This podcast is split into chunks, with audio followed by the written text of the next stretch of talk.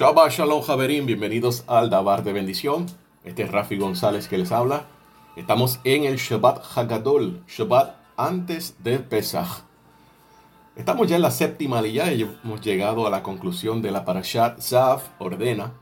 Y esta se encuentra en el capítulo 8 de Vaikra Levítico, el verso 30 al verso 36. Y voy a estar compartiendo con ustedes el verso número 30.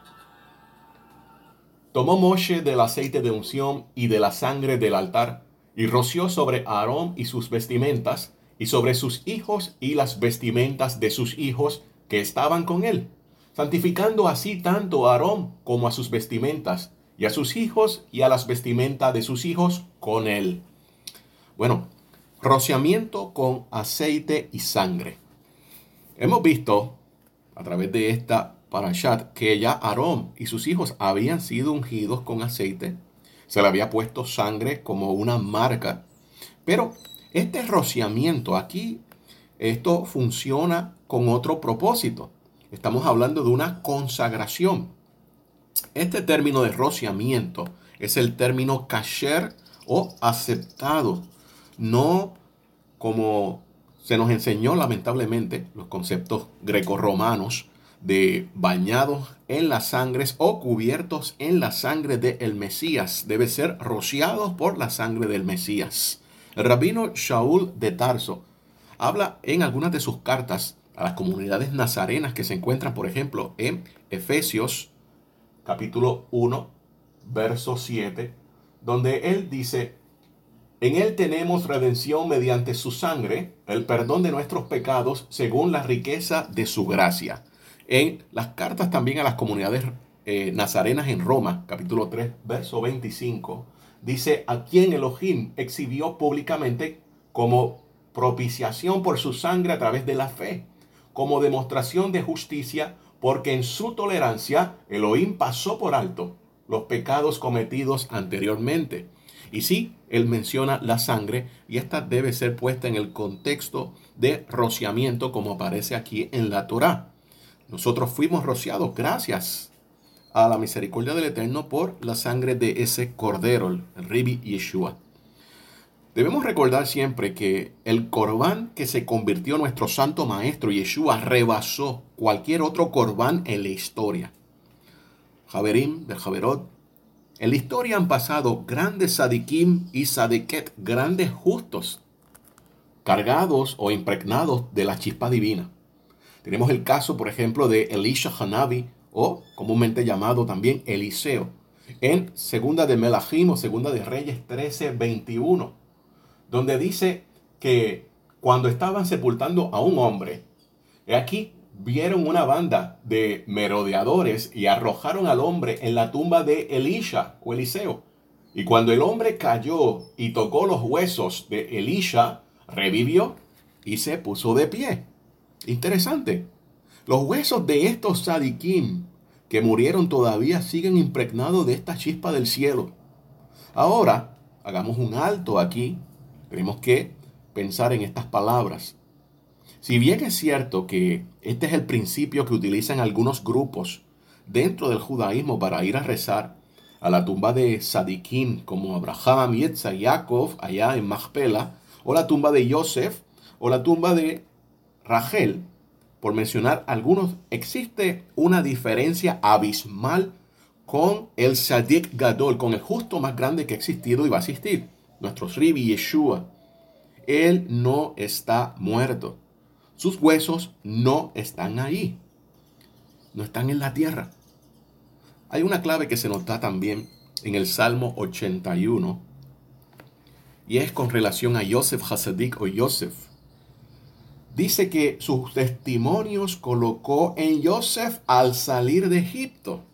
Y estamos hablando de cuando trasladaron los huesos de Yosef. Hay un midrash que dice que el mar huyó cuando sintió que los huesos de Joseph estaban a la orilla del mar y ahí vino la partición. Pero nosotros sabemos que todo esto está aludiendo en una tipología a nuestro santo maestro Yeshua. La palabra que se utiliza como testimonio aquí en este Salmo 81 es edut. Básicamente la misma palabra para edah, que tiene que ver con congregación. Y Edut tiene una gematría de 480. Nosotros encontramos otras palabras con esta misma gematría como halak o halaj, que tiene que ver con caminar y de ahí se sale el término halajá, como caminar en el mandamiento. Tenemos la palabra también gemna, que significa piadoso, shama, oír, deaj, conocimiento, la misma palabra mikdash o santuario, también con 480. Ahora, este término edut testimonio que se colocó en Yosef nos está dejando saber que si edut es igual a 480, igual también a la palabra mikdash o lo que tenemos hablar de lo que es la congregación, el santuario. El santuario lo colocó en Yosef.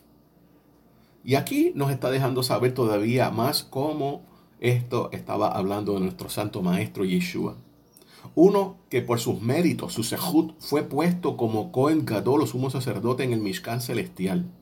El mismo que Hashem le presentó a Moshe Rabenu para que hiciera el Mishkan terrenal. Nuestro Ribi Hakadosh no está muerto.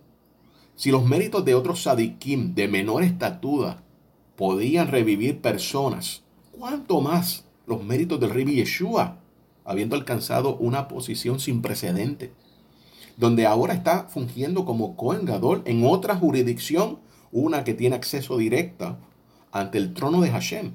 ¿Cuánto más efectivo son los méritos de este Sadik Gadol, de este justo más grande, el Ribi Yeshua Hanofri, Mashiach de Israel?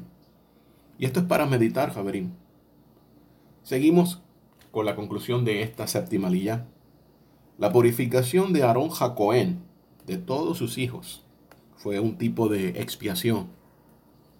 A diferencia de algunos comentaristas como el Rambam, que mencionan que Aarón y sus hijos podían salir en los siete días, no es posible, ya que esto lo hubiera expuesto a impurezas rituales. En su labor Aarón y sus hijos podían absorber toda la impureza, siempre y cuando ellos se mantuvieran dentro del perímetro del Mishkan con sus vestimentas de santidad.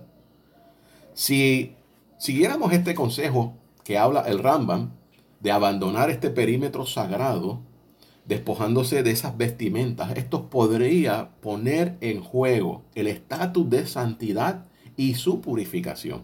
Así que no es posible que Aarón y sus hijos abandonaran por siete días este área del Mishkan.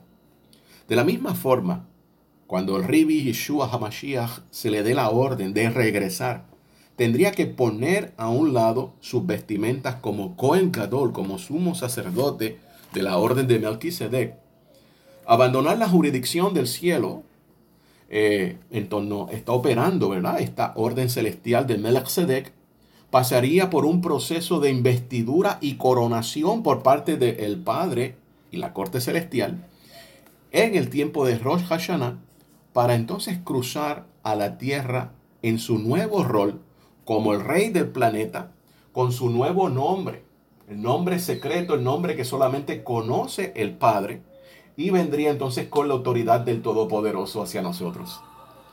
Shabbat Shalom, Javerim.